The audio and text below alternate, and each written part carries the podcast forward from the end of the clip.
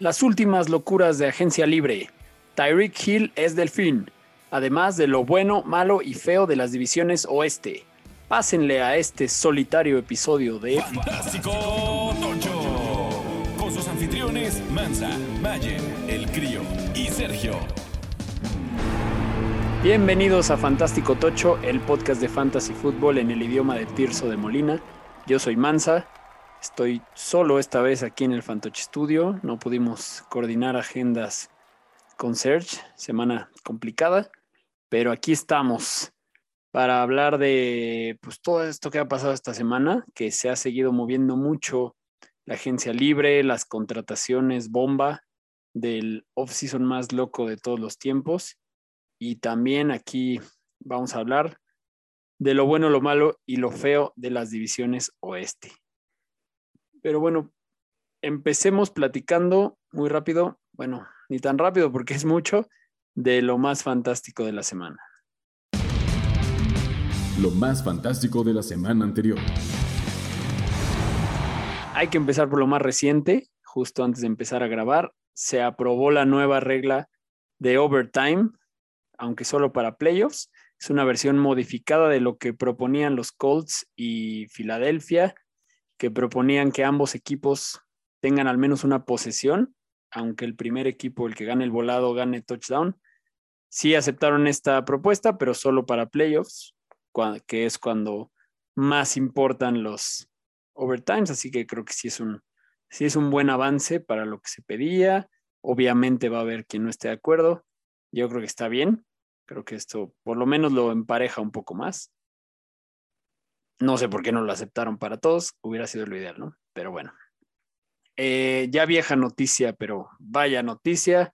Tyreek Hill a Miami a cambio de cinco selecciones de draft, que fue la primera, la segunda y la cuarta ronda de 2022, además de una cuarta y una sexta de 2023. Mis Dolphins se quedan prácticamente sin participación en el draft, creo que solo van a tener un pick.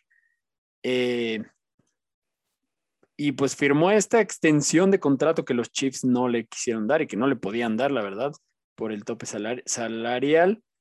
Y Miami, que era el equipo que entraba a esta offseason con más espacio salarial, le da su extensión de 120 millones por cuatro años con 72.2 millones garantizados, lo cual lo convierte en el receptor mejor pagado de la liga. Le duró muy poco a Davante Adams el récord, pero pues se vuelven los dos movimientos más grandes en, en, esta, en estas semanas de intensidad. Y vamos a ver rápido esto en Fantasy, cómo afecta a muchos jugadores importantes. Yo creo que el mayor ganador es tal vez de los menos importantes para Fantasy antes de esto, pero el mayor ganador, nos guste o no, es, es Tua Tonga Bailoa, sea o no capaz de dar el paso que muchos fans esperamos que dé. Aunque no lo dé, simplemente al tener una ofensiva ahora tan rápida, tan atlética y tan ágil, eso mejora su piso y su techo, o sea, se va a volver algo mucho más streameable, incluso puede que se convierta en un buen eh, coreback constante, que te va a salir barato en el draft, una buena apuesta, porque la verdad es que teniendo la base que, ya tiene y los números que ya tiene, en un tercer año, con las armas que le dieron y la velocidad que, que debería tener esta ofensiva, creo que va a ser bueno. Y todos los memes de que no la llega lejos y demás, sabemos que hay estadísticas que los desmienten. Y, mientras existan esos memes y esa fama, es algo que podemos aprovechar para que sea una ganga en drafts y se lo puedan llevar barato. Entonces creo que tú es un ganador del off-season, no solo por esto, sino porque además sabemos que le reforzaron la línea ofensiva, trajeron, le trajeron a argumentablemente la gente libre disponible más top que había, el ex tackle ofensivo de los Saints, Teron Armstead, y con lo que han estado eh, fortaleciendo la línea ofensiva, yo creo que Tua con las armas que tiene, es muy interesante.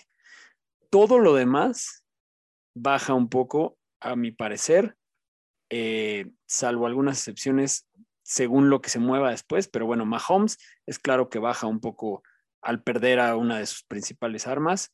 Creo que ahora es más claro que Josh Allen es el coreback uno.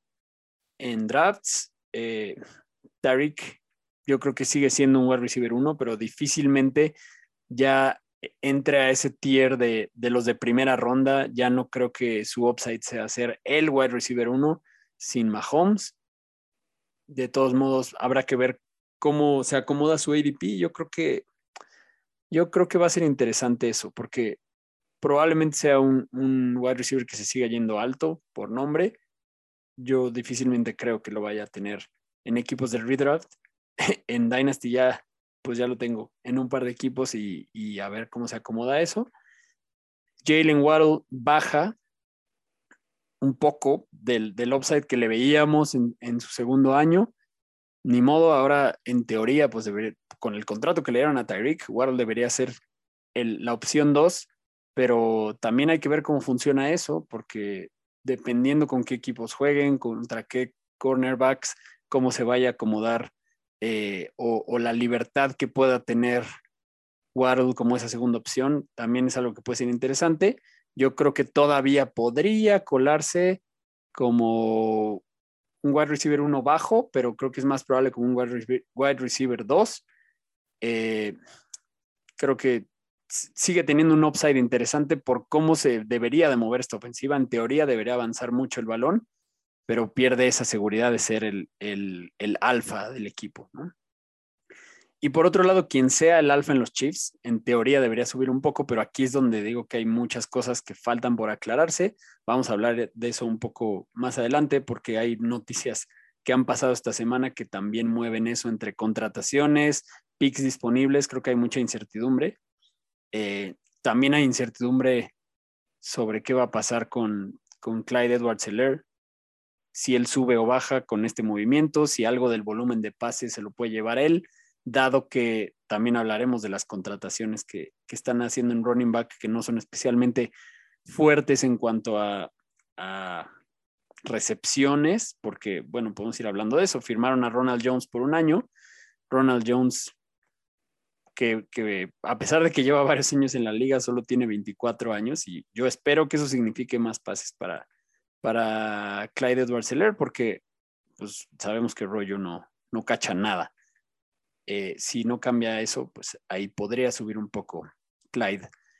Kelsey, muchos lo ponen como uno de los que ganan un poco de valor. Yo tengo mis dudas porque tal vez la ofensiva pierda un poco de explosividad, eh, anoten menos, no sé, y tal vez sigan esta tendencia a la baja que le vimos el año pasado en, en utilización y sobre todo en consistencia, ¿no? No es que sea malo ni nada, eh, pero siento que en esta, en esta offseason los top tight ends indiscutibles, tal vez excepto Mark Andrews, se han rodeado un poco de dudas. Eh, Waller, obviamente, con la llegada de Adams, eh, Kittle con la incertidumbre que sigue habiendo sobre quién va a ser el coreback, porque Jimmy G no, no lo han sacado ni en rifa. Eh, Kyle Pitts, con todo el desmadre que es Atlanta, también creo que se vuelve un poco más dudoso. Y Kelsey, con todo esto, con la salida de Tyreek, con el hecho de que nadie está hablando de que esto que le acaba de pasar a Tyreek le podría pasar a Kelsey al terminar la temporada 2022. Él podría ser un sacrificado del, del espacio salarial porque por su contrato podría ser que se vaya a otro equipo. Es algo que hay que ver, tal vez, y esto es especulando a, distancia, tal vez este es el mejor momento para buscar mover a Kelsey en Dynasty, sacarle el, majo, el mayor valor que le pueda sacar en un trade en vez de esperar a estar buscando colocarlo una vez que se vaya a otro equipo, si es que eso sucede. Creo que es un buen momento para vender a Kelsey todavía por buen valor. ¿Y qué más? Pues ahora Kansas City Green Bay se vuelven dos equipos con muchos picks altos y eso no se ve tan seguido, ¿no? Equipos tan, tan top, tan bien armados, con corebacks tan elite, que, que tengan tantos picks altos para reforzarse y creo que ese es un buen ejemplo de cómo se juega el ajedrez del draft para mantenerte en la pelea cuando eres un equipo fuerte, ¿no? En vez de, en vez de dejar que pase la, la dinastía, baje, reconstruir, pues es el momento de capitalizarse eh, en, con, con, capital de draft, como lo hicieron Kansas City y Green Bay al mover a, a Tyreek y a Davante Adams. Y bueno, los Chiefs con esto también liberaron obviamente mucho espacio salarial, por eso los hemos visto ya con una mentalidad totalmente distinta a la que los hemos visto en los últimos años. Están, pues, se dice que están interesados en, Stephon Gilmore, a ver si lo firman, ya estaremos viendo. Eh, lo que ya dijimos de Ronald Jones. También firmaron a Marqués Valdés Cantling por tres años y 30 millones, que pueden ser hasta 36 contando incentivos. Y lo interesante aquí es lo que hayan platicado con él, porque sabemos que ya se trajeron a Juju Smith Schuster, pero Marqués Valdés Cantling sabemos que su fuerte es la velocidad. Entonces, si están buscando a alguien que sustituya como tal a Tyreek Hill, mi sospecha es que sería Marqués Valdés Cantling. Recordemos que Juju lleva en realidad ya dos temporadas completas siendo la tercera opción en su equipo. Eh, no tengo ahorita nadie aquí en, en, el podcast que me lo discuta, pero yo dudo que Juju vaya a ser el alfa en este grupo de receptores. Em, yo creo que es muy probable que los Chiefs vayan a, utilicen uno de sus picks altos para ir por un wide receiver importante en este draft, que es una buena generación de wide receivers. Em, y además también mostraron interés por la Vizca Chenault, lo cual también sería interesante ver una segunda oportunidad de este receptor que tanto nos gusta en este podcast y que no, no se halló en el sistema de, Jacksonville el año pasado. Vamos a ver, no sé, eh, el, problema con, con MBS, con Marqués Valdés Cantling, es que no es especialmente bueno cachando el balón, pero su velocidad, eh, lo que haya hablado, en teoría rechazó mm, contratos por mayor dinero tanto en Green Bay como en otros equipos, por lo que él yo supongo que la forma en la que lo convencieron de llegar es con el rol que va a tener. Entonces eso va a ser interesante también. ¿Y qué se desprende también de esto? Byron Pringle se fue a los Bears, de Marcus Robinson se fue a los Raiders. Entonces, pues sí, eso nos deja aquí a Michael Hartman junto con Juju y MBS. Vamos a ver qué pasa ahí. Eh, y del lado de los Dolphins, Byron Jones, el cornerback, reestructuró su contrato con los Dolphins, convirtiendo 13.2 millones de su salario en un bono, lo cual crea algo de espacio para compensar un poco lo que, lo que representa contratar a Tyreek Hill. Y él tuiteó que reestructuró su contrato justo para poder enfrentar en entrenamientos a Tyreek cada semana, que es mejor que enfrentarlo en partidos. Y bueno, Salvo Ahmed, un constante de los waivers, running back, vuelve a firmar con Miami, aunque ahora estará detrás de muchas más opciones como Mustard, Edmonds y Gaskin en tercer lugar. Pero bueno, seguro de repente lo estaremos viendo jugar. el rifle de perro, Andy Dalton, se va a los Saints con un contrato de un año. Ahora sí suponemos que, que seguro que sea más bien un backup para James Winston. Eh, Baker Mayfield, al parecer hay interés mutuo entre él y Carolina. Vamos a ver qué sale de ahí. Yo, la verdad, creo que Carolina va a ir por un coreback en el draft, porque ya estuvo bueno de estar patrocinando corebacks de segundas y terceras oportunidades y es un círculo ahí que traen muy vicioso.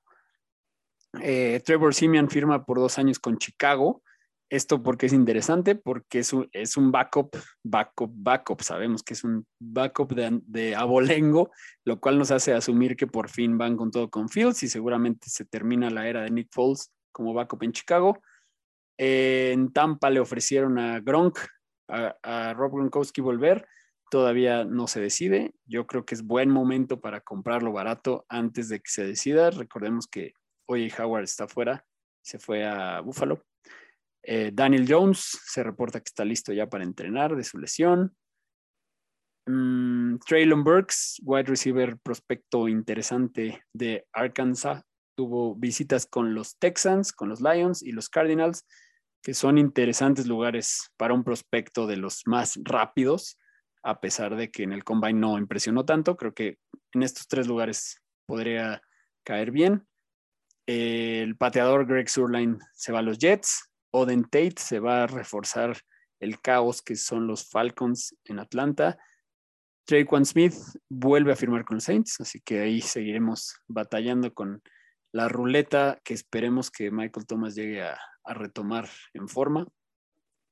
Michael Gallup, eh, recordemos su lesión a fin de temporada, parece que está dudoso para estar listo para la semana 1.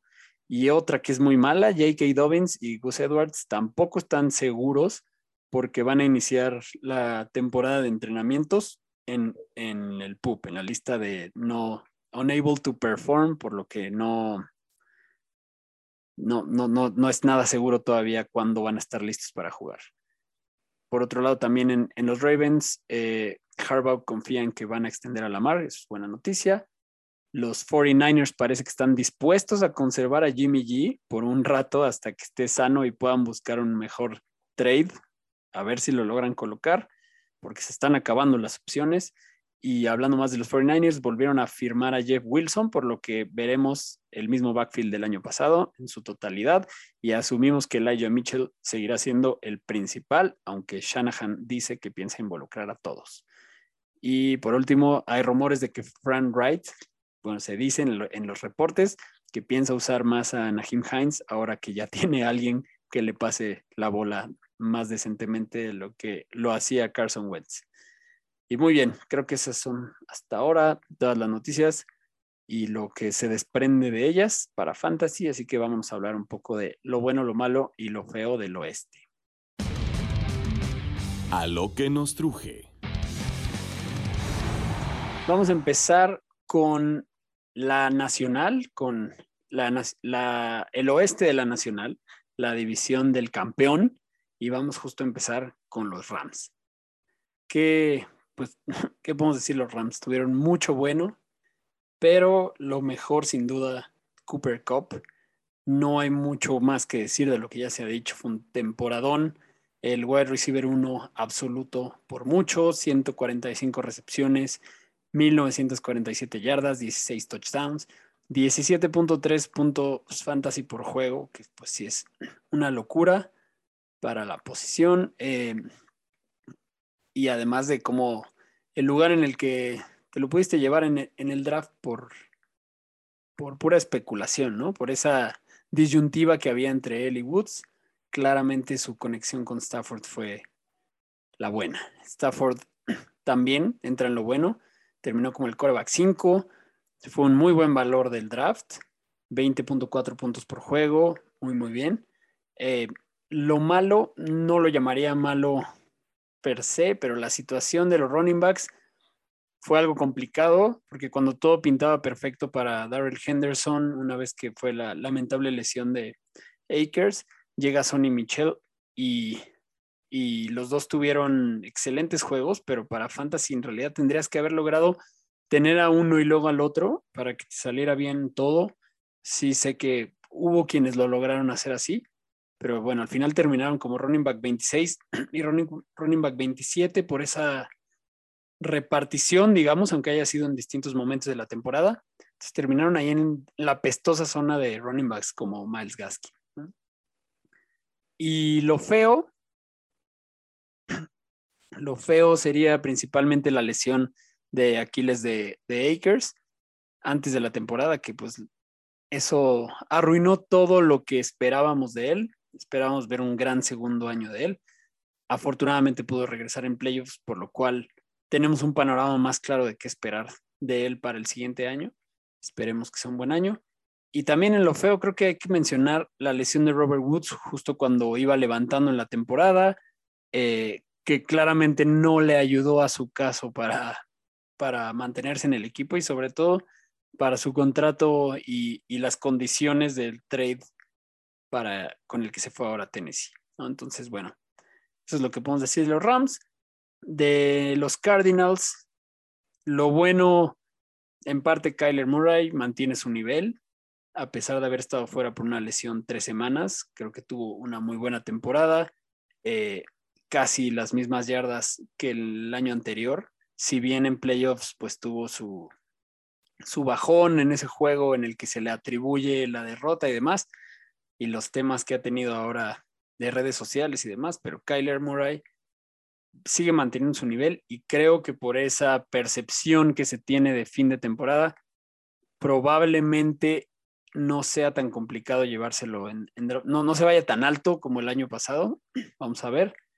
Eh, lo mejor de los Cardinals sin duda fue James Conner sobre todo porque muchos lo daban por muerto y porque tomó este segundo aire en Arizona, terminó como el quinto mejor running back en fantasy, sobre todo por los touchdowns que le pudo quitar a Edmonds y, también que Edmonds le quitó a él. O sea, e, eso todavía fue un, un upside que pudo haber tenido porque realmente cuando despegó Conner fue cuando se lesionó Edmonds, cuando por fin lo vieron solo eh, y se disiparon todas las dudas de que fuera propenso a lesión y demás, porque pues prueba de eso es que, lo, que ya lo renovaron, un mucho mejor contrato por más tiempo, entonces Conner pinta bien también para esta temporada, aunque no va a ser la ganga que fue, ¿no? Probablemente fue el running back más valioso en el sentido de dónde te lo llevaste y lo que te dio.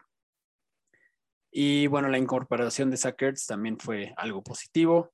Lo malo, las lesiones de, de, Andrew Hopkins, que estuvo fuera siete juegos y, y, que no se veía cuándo pudiera regresar. A pesar de eso, tuvo más touchdowns que el año pasado, así que eso es algo bueno para ver hacia adelante con DeAndre Hopkins. Y, y, a ver cómo se acomoda también Rondell Moore en su segundo año y, en general las nuevas piezas de esta ofensiva. Y lo feo sería pues, justo el, tema del comité de running backs con el que iniciaron. Durante un buen rato de la temporada eso le bajó el techo a ambos. Aunque Conner, gracias a los touchdowns, siempre estuvo salvando durante esa temporada en la que compartió el backfield. Estuvo, la verdad, salvando su constancia a base de touchdowns, que no es lo normal y no es en lo que debes de confiar, pero en este caso se volvió confiable siempre anotaba touchdown. Y cuando se lesionó Edmonds fue realmente cuando lo pudimos ver despegar. ¿Qué podemos decir de los 49ers? Eh, lo bueno, definitivamente Divo eh, terminó como wide receiver 2 por todo lo que hizo por tierra, además de por aire. O sea, tuvo seis touchdowns por aire y ocho por tierra. Eso lo llevó a estar ahí al nivel compitiendo con Cooper Cup, a pesar de que sus números como receptor estaban muy por debajo de los de en cuanto a volumen, sobre todo, por debajo de los de Cooper Cup, lo que hizo por tierra y los touchdowns que, acumuló de las dos formas lo hicieron llegar a, ese nivel. Eh, algo bueno, pero tal vez no tanto como Divo, no tan flashy como Divo, Elijah Mitchell, porque fue uno de los mejores waivers, porque se fue, no salió en los drafts, nadie esperaba que él fuera a estar por encima de Trey Sermon o de Raheem Mostert, y pues bueno, las circunstancias lo llevaron a, ser el running back titular del equipo. Esperemos que así continúe siendo. Esperemos que Kyle Shanahan lo siga ocupando como tal. Lo malo fue tener que aguantar a Trey Lance en tu banca por toda la temporada, eh, esperando que le dieran la oportunidad. Sigue siendo un poco un misterio, esperemos ya ahora sí verlo en acción. Y creo que por toda la incertidumbre y porque no han logrado colocar a Jimmy G, y porque realmente no lo vimos como tal en acción, a pesar de que los momentos donde lo vimos tuvo muy buenos números por, por tierra y además tuvo también buen, buen porcentaje de pases completos. Eh, a Trey Lance creo que te lo vas a poder llevar bastante barato en drafts y, y creo que salvo que se mueva rápido Jimmy G o que empecemos a ver que Trey Lance empieza a subir en los rankings o en los mock drafts, yo creo que sí te lo vas a poder estar llevando en la zona más o menos donde nos estuvimos llevando a Jalen Hurts el año pasado. Esperemos. Lo feo, sin duda, fue el tema de Trey Sermon. Fue drafteado altísimo como novato. Todos estábamos seguros de que iba a ser el titular. Fue drafteado arriba de Raheem Mostert, quien fue el titular y si no se hubiera lesionado, tal vez hubiera tenido una gran temporada Monster, pero se lesionó en el primer juego. Y luego aún ahí, con Monster fuera, no tuvo la oportunidad porque ya estaba destinado el Aya Mitchell para ser el titular. Entonces eso fue algo que a todos nos agarró en curva en el fantasy y fue parecido a otra cosa fea que fue el tema de Brandon Ayuk, que fue drafteado en todos los drafts arriba de Divo Samuel para que al final Shanahan no le diera casi nada de oportunidad, después de que lo, a él sí lo habíamos visto ya en su año de novato, teniendo una temporada bastante decente y prometedora, ¿no? Entonces, ese fue otro de los misterios con, con los 49ers. En el caso de Seattle, también fue un año muy raro, muy atípico. Lo bueno, de hecho, es algo que en realidad vimos hasta las últimas semanas, que fue Rashad Penny. Por fin vimos lo que siempre habíamos esperado de él, porque incluso inició la temporada todavía lesionado, pero desde la semana 14 eh, empezó a, romperla, pasó de 25 puntos tres veces desde la 14 y fue uno de los héroes, héroes de playoffs de fantasy, quien lo tuvo en playoffs probablemente ganó su liga. Y ahora es lo más probable que sea el running back uno del equipo, sería lo que más sentido tiene, así que vamos a ver qué pasa con él. Lo malo, la inconsistencia tanto de Lockett como de Metcalf, sobre todo Lockett arrancó con todo las dos primeras semanas, todo el mundo estaba muy feliz de haberlo tomado a él en vez de a Metcalf, y luego se fue descomponiendo desde la semana 3 que hizo 3 puntos, después 2, después 5, después 1. Y luego cuando levantaba, Metcalf hacía 2, 3, 1, 6, 4. Entonces todo esto fue algo que hizo que no pudieras estar confiando en estos receptores y en parte se debió a lo que consideramos aquí que es lo feo, Russell Wilson y su lesión de dedo. Eh, nos tuvimos que aguantar a estos receptores con Gino Smith como coreback y luego regresó Russell Wilson claramente antes de lo debido porque se tardó mucho en volver a agarrar ritmo, pero bueno, ahora sí se viene una nueva era tanto para Wilson en los Broncos como para, para este equipo que por ahora su coreback es Drew Locke. Vamos a ver qué pasa con Metcalf, con Lockett. Metcalf ya salió a defender a Drew Locke en redes sociales. Vamos a ver qué pasa con este equipo. Bueno, y ahora vámonos al oeste de la americana, que también es una de las divisiones que más prometen en la temporada que viene, porque es una de las que más han estado moviendo piezas, eh, añadiendo en todas las posiciones y, y esto va a estar muy interesante saber si realmente los Chiefs van a poder mantenerse como la fuerza preponderante, sobre todo ahora que perdieron a Tyreek. Empezando con los Chiefs, lo bueno, aunque pareciera que es mucho por ser los Chiefs, en realidad aquí solo considero lo bueno a Mahomes. Esta temporada sí fue más consistente que la anterior. Tal vez no terminó en el top 3, que fue donde lo drafteaste, pero terminó en el 4, que al final no, no te mató y sí fue consistente en puntos cada semana. En realidad solo hubo dos o tres que te quedó a deber y superó sus yardas de los dos años anteriores, aunque no haya sido su mejor año en yardas. Pues sí estuvo mejor que los dos anteriores, tuvo más intentos de pase que nunca y mantuvo su porcentaje de completos del año anterior a este, lo cual significa que completó muchos más pases que nunca, porque tuvo 436 completos contra 390 de la temporada pasada. Así que mantuvo su porcentaje en un volumen mayor, lo cual habla muy bien de la tendencia con Mahomes.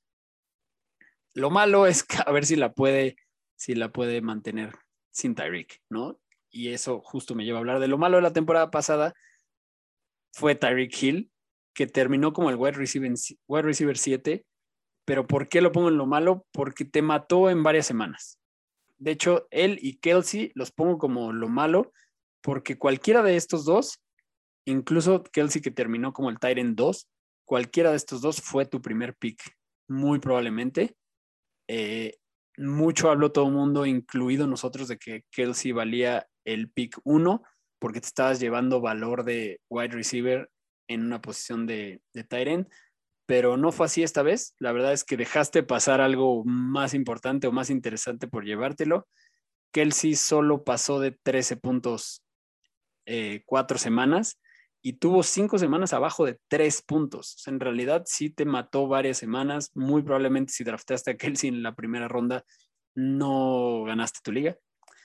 Y todo lo de en medio, entre esas semanas de menos de tres puntos y las, solo las, las cuatro que pasó de 13 puntos, fue pues mediocridad para lo que esperarías de él. Y es más, tuvo una semana de 31 puntos después de dos semanas de hacer 2.7. Entonces, probablemente hubo gente que después de esas dos semanas dijo, ya, no voy a alinear a Kelsey para que me vuelva a hacer 2.7. Y ahí fue cuando la rompió con 31. Y que obviamente esos 31 inflaron su posición final. Y en el caso de Tyreek, volviendo a él, eh, con que terminó como el wide receiver en 7, tuvo 7 semanas abajo de 5 puntos, lo cual habla de que sí tuvo semanas de muchísimos puntos, pero la, la constancia, la consistencia es muy importante en fantasy y eso ya lo sabemos y lo hemos aprendido a la mala. y lo feo, por si esto no fuera suficientemente feo, eh, Clyde Edwards Hilaire nos decepcionó a todos. Eh, esperábamos mucho de él en este año. Em, esperábamos que Andy Reid le diera el uso que acostumbra tener de su running back principal, pero si el mismo Andy Reid no le dio ese uso, es por algo. O sea, tal vez, tal vez no es lo que esperábamos. Terminó como el running back 38 ahí pegado a Mike Davis, en la zona de, los, de las decepciones. Algo lamentable que yo dudo mucho, porque además por el equipo en el que está y la posición o, el, el, rol que debería tener, es muy probable que en los rankings de drafts esté más alto de lo que debería estar. Yo veo muy poco probable tener a, a Clyde Edwards en algún equipo. Claudio Eduardo, Hilario, lo sentimos mucho, pero pues ya se te acabaron las oportunidades, muy probablemente.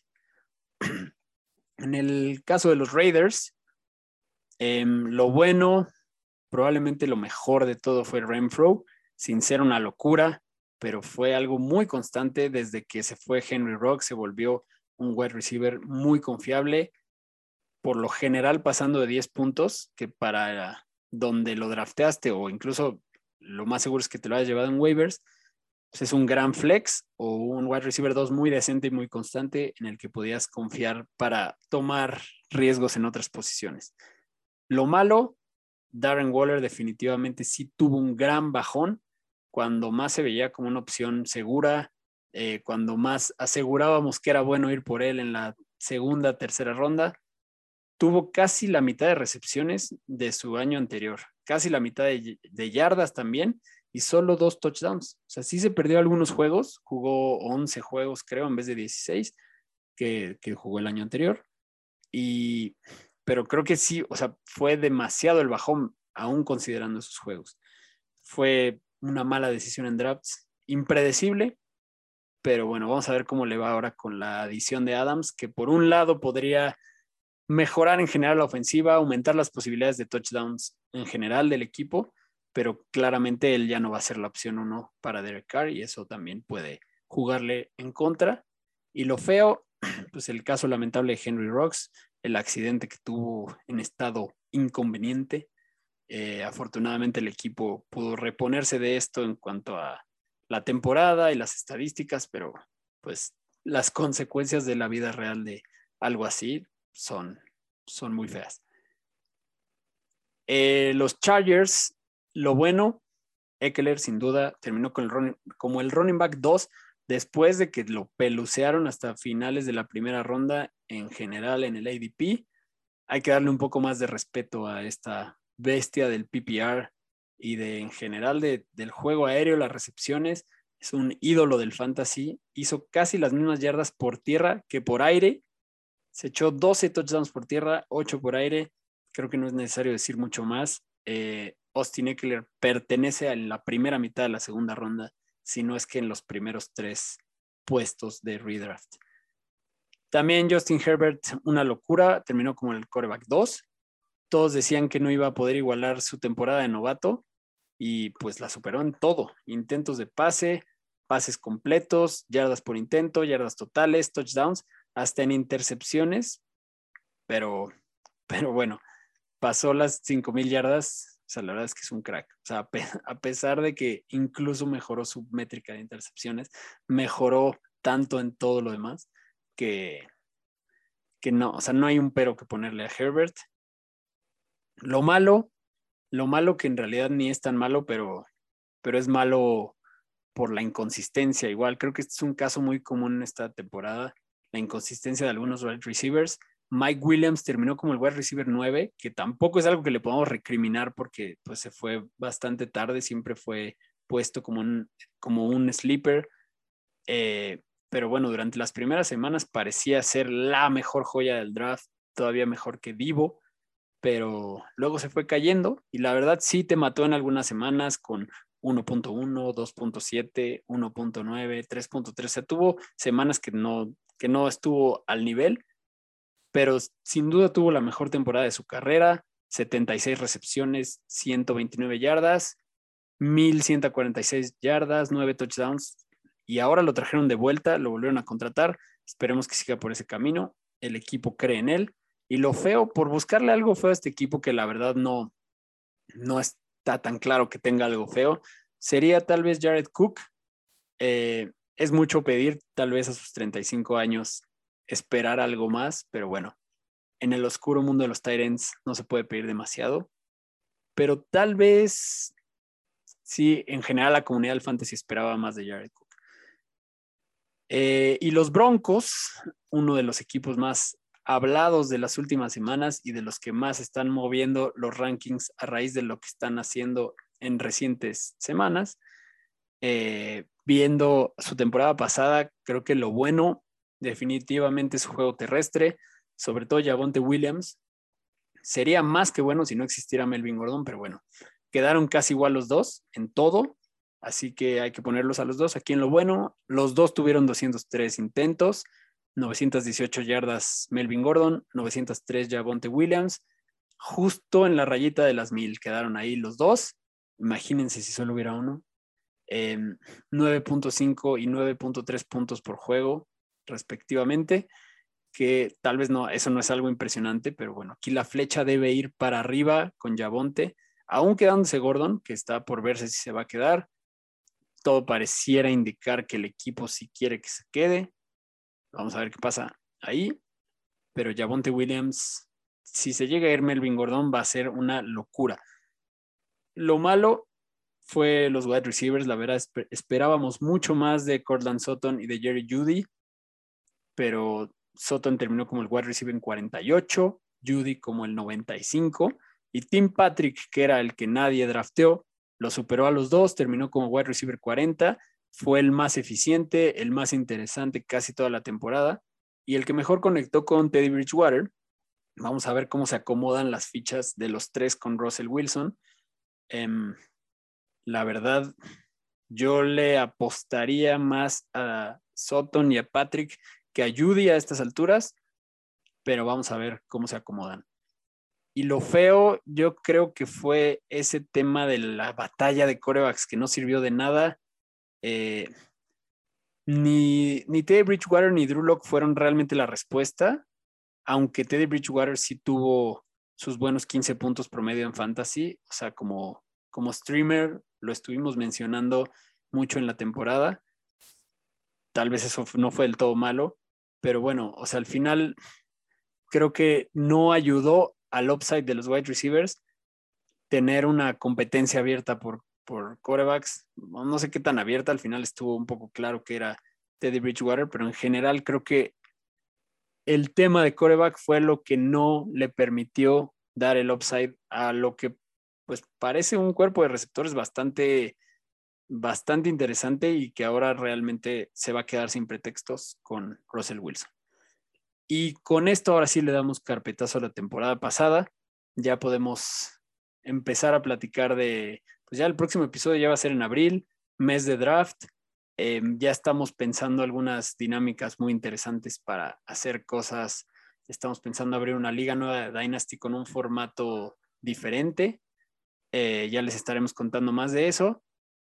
Gracias a todos los que nos escucharon hoy en este episodio solitario, que pues fue más breve porque siempre sin debate es más rápido, pero en el próximo ya estará de vuelta Search. Em, Gracias a todos por acompañarnos. Síganos, suscríbanse, déjenos comentarios, háganos cualquier pregunta. Ya saben que las contestamos todas. Y nos vemos la próxima. Gracias. Gracias por acompañarnos en un episodio más de Fantástico Tocho. No olvides suscribirte en Spotify o Apple Podcast y seguirnos en Facebook y Twitter.